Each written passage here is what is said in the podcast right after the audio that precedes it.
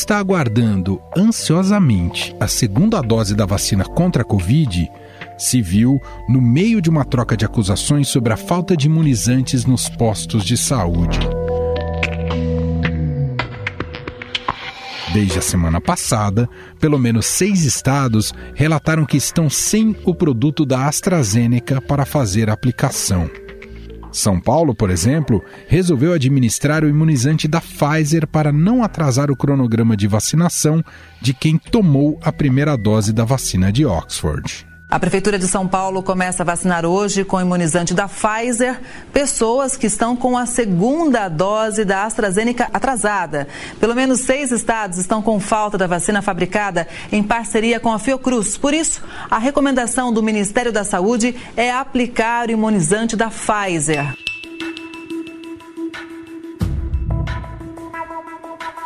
O governo paulista diz que recebeu um milhão de doses a menos. O Ministério da Saúde afirma que entregou todas as doses e que o problema foi a utilização da AstraZeneca, destinada à segunda dose, para imunizar as populações mais jovens. Inclusive, o ministro da Saúde, Marcelo Queiroga, criticou os critérios de aplicação de vacinas em todo o país. Então, fica difícil. Como é que nós conseguimos é, conduzir uma campanha de vacinação com essa espécie de torre de Babel vacinal? Quem são os reclamadores crônicos? E aí você verifica as publicidades que fizeram. Tem a ver com seguir o PNI. Se seguir o PNI, nós vamos chegar fortes ao final dessa campanha de imunização. Mas a briga não parou por aí. O Supremo Tribunal Federal formou maioria para confirmar a decisão do ministro Ricardo Lewandowski, que obrigou o Ministério da Saúde a assegurar o envio de vacinas suficientes ao estado de São Paulo para a aplicação da segunda dose, seja da Pfizer ou da AstraZeneca. Novidade na vacinação: o Supremo Tribunal Federal confirma a decisão que obriga a União a garantir a segunda dose da vacina contra a Covid-19 para o estado de São Paulo. Segundo procuradores do estado de São Paulo, que entraram com essa ação no STF, a adoção de um novo critério de distribuição de vacinas pela saúde já retirou de São Paulo mais de 220 mil doses da vacina da Pfizer. No entanto, o Ministério da Saúde negou que a mudança de critério tenha representado prejuízo para os paulistas.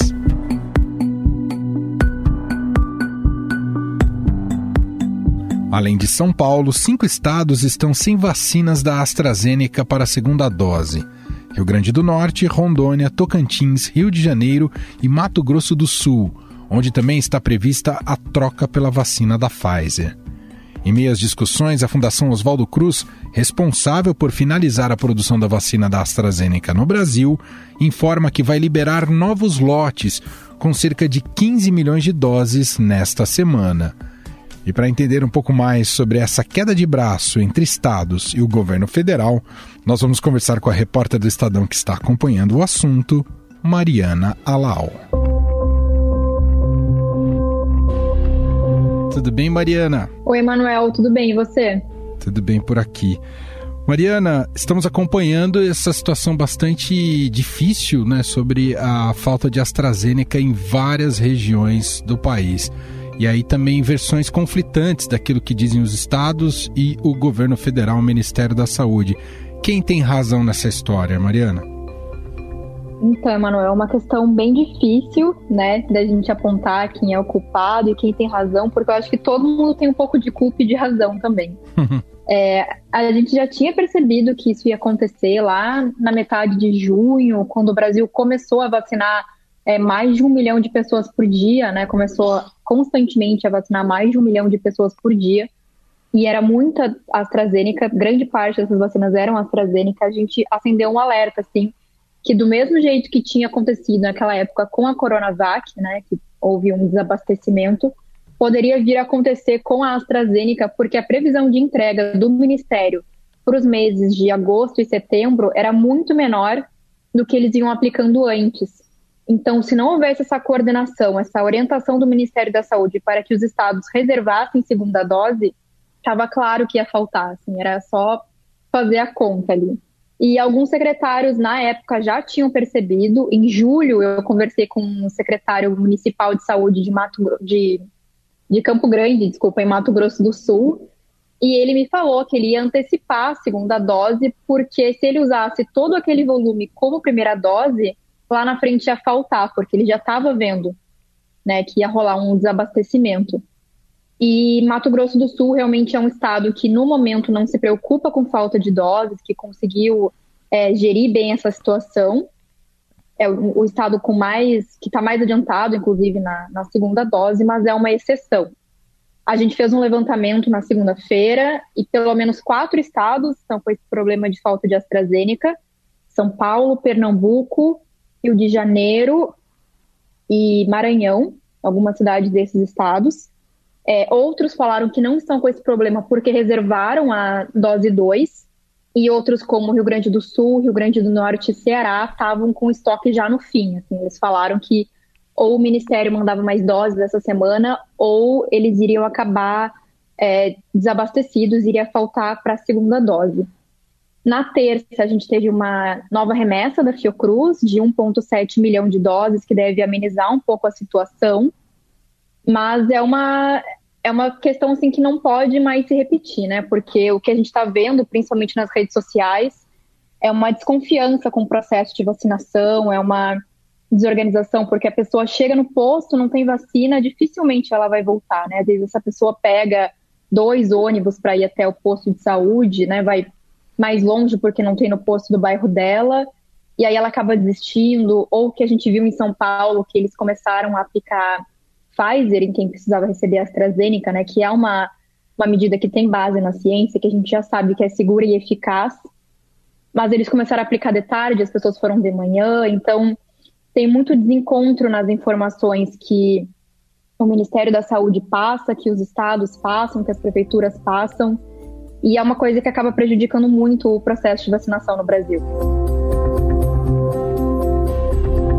Essa solução dada, por exemplo, por São Paulo de aplicar Pfizer, eh, já que não tinha AstraZeneca, como você reforçou do ponto de vista científico, uh, não há nenhum problema. Mas do ponto de vista uh, das contas de ter doses disponíveis para todos uh, dentro daquilo que está previsto aí no calendário de vacinação, lá na frente não poderá faltar Pfizer ao invés de AstraZeneca, Mariana?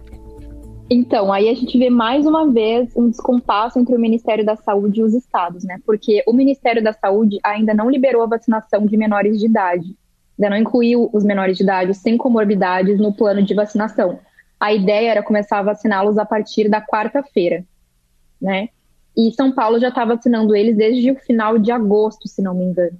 Então, essas doses da Pfizer que o estado de São Paulo está aplicando nos adolescentes pelas contas do Ministério da Saúde, deveriam ir para outro grupo. Então, é, não, provavelmente não vai faltar, porque o Ministério vai receber muitas doses da Pfizer. Eles fecharam mais um contrato para o final do ano, fecharam já faz alguns meses. Então, a tendência é que não falte. Acho que, se não me engano, são 45 milhões de doses da Pfizer para receber em setembro. É, mas aí mostra mais uma vez esse descompasso, assim, porque o estado, de, ou a prefeitura de São Paulo havia dito que talvez não conseguisse aplicar Pfizer como segunda dose, porque senão ia é, descobrir, né, os jovens que estão aderindo fortemente à campanha. Então é, é bem isso, né? A gente cobre uma parte e descobre outra. Mariana, outro aspecto que tem tido conflito, especialmente entre São Paulo e o governo federal, diz respeito à terceira dose, a dose de reforço a grupos uhum. específicos. O governo federal eh, não concorda, pelo menos tem manifestado isso, só queria confirmar com você, tem manifestado que não concorda que se aplique Coronavac como, como dose de reforço, é isso? Isso, nem o governo federal e nem os especialistas, né? Todos os especialistas que a gente ouve, tanto em on quanto em off, são totalmente contra o uso da Coronavac. Não que seja perigoso, não, de jeito nenhum, é seguro usar, mas o que eles falam é que a Coronavac não é a vacina mais eficaz para isso nesse momento. Porque a maior parte desses idosos acima de 85 anos recebeu já duas doses da Coronavac, e o ideal seria aplicar uma vacina diferente e que tenha mais efetividade nessa faixa etária, que seria a vacina da Pfizer. E o governo de São Paulo é um dos únicos que decidiu usar a Coronavac. Além dele, só o Rio de Janeiro vai usar. E o Rio de Janeiro é, já falou que quem recebeu duas doses da Coronavac vai receber uma terceira diferente. Então, São Paulo é o único estado que autorizou aplicar uma terceira dose de Coronavac em quem já recebeu duas. Perfeito. E é, isso vai contra tudo que os especialistas estão falando até o momento. Muito bem, essa é Mariana Alau acompanhando toda, todo esse, esse, percurso né, do Programa Nacional de Imunização e os problemas, os percalços que têm surgido e feito com que muita gente, como a Mariana destacou, chegue até a, a porta do posto de saúde e infelizmente tenha que voltar no momento que as atenções né, e toda a mobilização está voltada para que todo mundo complete efetivamente a sua imunização com as duas doses. Mariana, te agradeço demais aqui pela nossa conversa. Um abraço e até a próxima.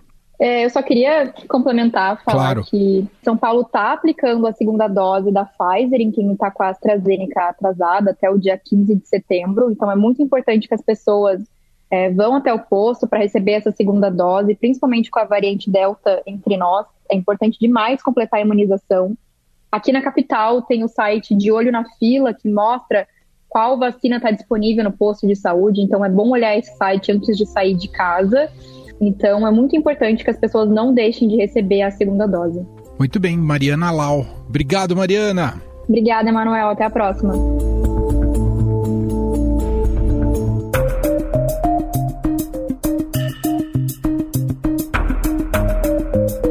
Diante desses fatos narrados anteriormente, outra preocupação se faz presente.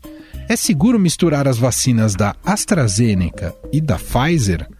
Vale lembrar que essa intercambialidade de dois produtores diferentes de imunizantes já é uma realidade em alguns públicos da campanha de vacinação.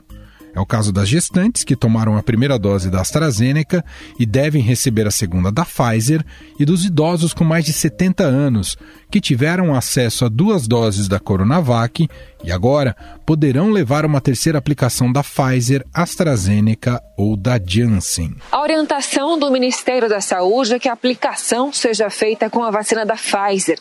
Na falta do imunizante, são alternativas AstraZeneca e Janssen. Desde que anunciou o reforço, o ministro Marcelo Queiroga defende que a Coronavac não seja utilizada. Ele disse que a vacina chinesa não é opção enquanto não receber o registro definitivo da Anvisa.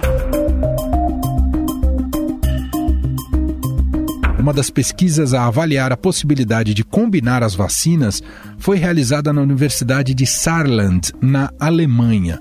Os resultados, publicados em julho na revista Nature Medicine, apontam que o esquema AstraZeneca mais Pfizer levou a uma melhor resposta do sistema imunológico em comparação com a aplicação de apenas um tipo de imunizante. O estudo comparou a aplicação com duas doses da mesma fabricante e doses mistas das vacinas da Pfizer e também da AstraZeneca.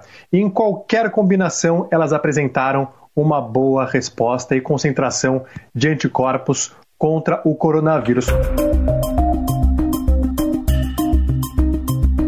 Outro estudo feito na Universidade de Oxford, no Reino Unido, mostrou que aplicar uma vacina diferente como segunda dose pode levar a um aumento em alguns efeitos colaterais mais leves, especialmente a febre. Mas esse incômodo pode ser controlado com a prescrição de remédios que regulam a temperatura corporal. Sobre este assunto, sobre a mistura de vacinas, nós vamos conversar agora com a infectologista Mônica Levi, diretora da Sociedade Brasileira de Imunizações. Olá, doutora, seja muito bem-vinda. Obrigado por ter aceitado aqui o nosso convite. Olá, Emanuel. Obrigada a você pelo convite. Olá a todos que nos estão escutando. Vamos lá falar um pouquinho dessa intercambialidade das vacinas. Exato. Aliás, é o primeiro aspecto que eu já pediria para a senhora esclarecer para o nosso público, doutora, sobre justamente esse, essa estratégia de uso da vacinação chamada de heteróloga, né? Enfim, vacinas diferentes a primeira e segunda dose. Cientificamente já está comprovado em relação à vacina da Covid que não há problemas? É, veja bem, são poucos os estudos, mas vamos começar pelo conceito, né? O que, que é o esquema heterólogo? Porque a gente às vezes fala como se todo mundo dominasse farmácia, nomenclatura, e não é bem assim. O esquema heterólogo é quando você faz uma primeira dose de um fabricante e a segunda dose de outro. O que a gente tem de estudo hoje publicado, em andamento com várias combinações de plataformas diferentes, mas publicado, já considerado o suficiente para se recomendar, é quando a primeira dose é feita com a vacina Oxford AstraZeneca e a segunda dose com RNA mensageiro, seja com a vacina Moderna ou com a vacina Pfizer. Como a gente não tem a Moderna aqui no Brasil, que nos interessa é Oxford AstraZeneca na dose 1 e Pfizer na dose 2. Uh, ah, a Dinamarca disponibilizou os primeiros dados de eficácia contra a infecção desse, dessa vacinação heteróloga, sendo de 88% a proteção que é semelhante a duas doses de vacina de RNA mensageiro. Esse estudo na Dinamarca foi feito num cenário de predominância já das variantes. Mas a gente tem estudo é, que já foi publicado na Alemanha, no Reino Unido, na Espanha, no Canadá. Então hoje já é consagrado que você tenha essa opção, que tem algumas vantagens e alguns benefícios de, de ter esse esquema heterólogo. Com outras combinações de vacina, estamos em estudo. Não dá para a gente dizer que você pode misturar qualquer coisa, que você tenha o aval de órgãos regulatórios para fazer qualquer intercambialidade entre essas vacinas. Doutor, o que é levado em conta nesses estudos é justamente a questão da, da eficácia, a questão da segurança, a gente pode dizer que já foi superada pelos próprios testes com as vacinas em si? Olha, foi é, em termos de eficácia, a gente tem mais dados de resposta imunológica, né? Avaliação imunológica de testes laboratoriais, mostrando que esse esquema heterólogo tem uma maior resposta tanto na formação de anticorpo neutralizante, quanto também nos parâmetros da imunidade celular e principalmente para as variantes alfa, beta e gama. Então, essas diferenças entre o esquema homólogo, que são as duas doses da mesma vacina, e heterólogo, ficaram mais evidentes quando foram analisadas a capacidade de neutralização de anticorpo induzido para as variantes. Então, assim, do ponto de vista imunológico, esse intercâmbio mostrou um resultado bom, até melhor do que duas doses de vacina da Oxford. Para a dose de reforço, ou seja, aquelas pessoas que fizeram as duas doses, ou no caso a vacina Janssen dose única, e que agora, seis meses depois, estão fazendo um reforço, aí é um reforço heterólogo. O que está acontecendo nesse momento aqui, que a gente está discutindo, é do esquema heterólogo da vacinação primária, né? Uhum. Quem fez a primeira dose com uma e está fazendo a segunda dose com outra. Em termos de segurança, é, mostrou um pouquinho mais de reatogenicidade, um pouquinho mais de efeito colateral, comparado com o esquema homólogo, mas mais no sentido um pouco mais de febre, um pouco mais de dor de cabeça, de calafrio, esses sintomas assim que são comuns, né, que essas vacinas têm dado assim esses eventos adversos com alguma frequência. Quando você faz esquema heterólogo, você tem uma frequência ainda um pouco maior, mas não eventos adversos mais graves. Você não tem febre mais alta ou mais dias de febre.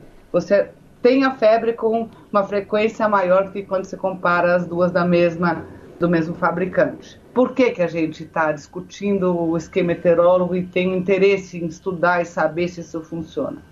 O motivo principal é quando você tem a indisponibilidade da mesma vacina em contextos de estoques limitados ou de reabastecimentos imprevisíveis. Então, a intercambialidade, nesse sentido, ela permite maior flexibilidade para se organizar a vacinação no país. Você não atrasar esquemas você saber que você pode usar uma segunda dose, completar a segunda dose com qualquer uma das vacinas, te dá uma flexibilidade muito maior em termos de logística e, obviamente, nesses cenários né, de é, imprevisibilidade de distribuição, de reabastecimento, isso é uma situação confortável. Esse é o maior motivo para a gente falar em esquema heterólogo. Doutora, a, a, senhora defende que isso seja uma política utilizada apenas nesses casos em que há ausência de uma das fabricantes, como a senhora destacou, de estoque ou disponibilidade, ou isso deveria se tornar uma política pública geral? Tem um esquema de vacinação heterólogo em relação à Covid? Não, eu acho que por enquanto a gente tem que aguardar mais resultados de estudos, mais evidências científicas para você adotar isso como um esquema rotineiro. Você sabe que pode fazer, deve fazer mas não é para isso ser a rotina. A preferência é que você use a mesma vacina, porque você tem muito mais dado de proteção de longo prazo, dados de segurança numa população muito maior, né? Então, esses a gente tem dados desses países com grupos menores de pessoas estudadas que nem se compara a toda a robustez de evidências que a gente tem com o esquema homólogo que levaram ao licenciamento das vacinas. Então, essa é uma situação aprovada como exceção. Doutora, como é que a senhora avalia o pedido do CONAS, né, o Conselho Nacional de Secretários de Saúde, para que seja suspenso a vacinação de adolescentes para se priorizar a vacinação de reforço em idosos e imunossuprimidos?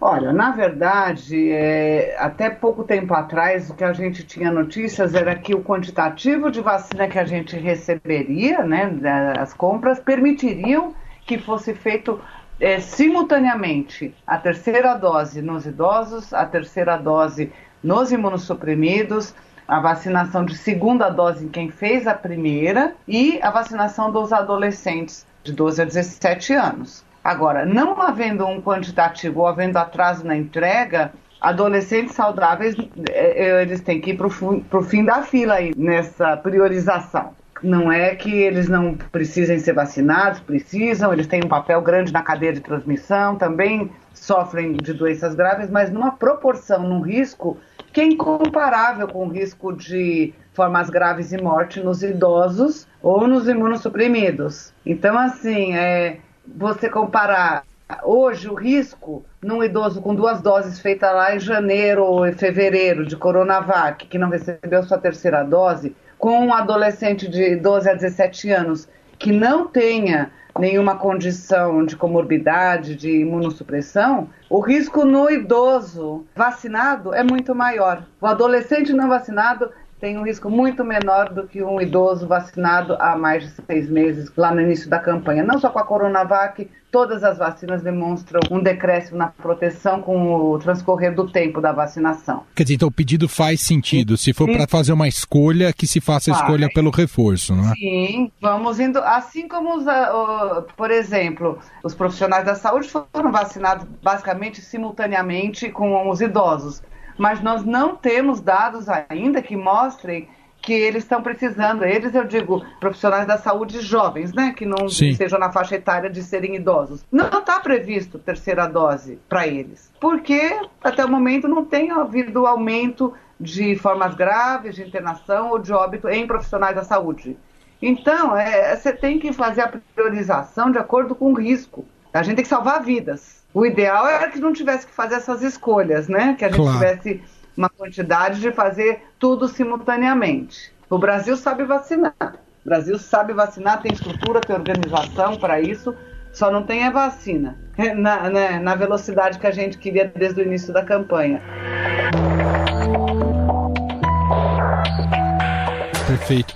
Olhando para a fotografia atual e também esses prognósticos de tudo que vai chegar de doses aqui para o Brasil, é possível dizer que a gente vai abrir 2022 muito mais, não sei se podemos falar em fim da pandemia, mas a gente vai é, abrir realmente 2022 numa outra condição? Olha, eu tenho muito medo de fazer, de, de falar que sim, de me parecer muito otimista, mas a gente viu o que aconteceu, né, em Israel, nos Estados Unidos, na, no Reino Unido, com o avançar da vacinação, um percentual elevado de pessoas já com duas doses completamente imunizados, e na hora que a variante Delta espalhou, o que eles tiveram foi uma terceira onda, inclusive com números é, maiores do que a, o início da pandemia ou a segunda onda. Então, assim, a, a, variante Delta, ela já no, no, Rio de Janeiro, ela já se espalhou de uma maneira assustadora. Aqui em São Paulo está acontecendo a mesma coisa. Acho que o uso de máscaras tem que ser mantido, é imprescindível. E a gente tem que aguardar um pouquinho para não cantar vitória antes da hora. Se a gente, com a manutenção da máscara e o avançar da vacinação, não vai sofrer o que outros países sofreram, tiveram que voltar atrás no seu processo de abertura. E, e, tem algo que a gente precisa celebrar, não é, doutora? Como a senhora destacou, o Brasil depende mais de ter vacina do que a aplicação em si, né? A nossa capacidade de execução uh, do plano de imunização é, é, impressionante. E também a abertura da população em ser vacinada. Acho que é muito, os resultados têm sido muito positivos até aqui, não? Sim, o brasileiro, de modo geral, ele acredita em vacina, ele gosta de ser vacinado. A nossa população está fazendo, cumprindo seu papel como cidadão, são poucos aqueles que rejeitam a vacinação. E isso a gente viu como um problema muito grave em outros países, principalmente Europa e Estados Unidos, onde os grupos anti-vacina é, atuam de uma maneira muito mais agressiva e tem muito mais adeptos do que aqui no Brasil. Muito bem. Nós ouvimos a doutora Mônica Levi, diretora da Sociedade Brasileira de Imunizações. Doutora, muito obrigado pela entrevista. Obrigada a vocês, um abraço a todos. Estadão Notícias.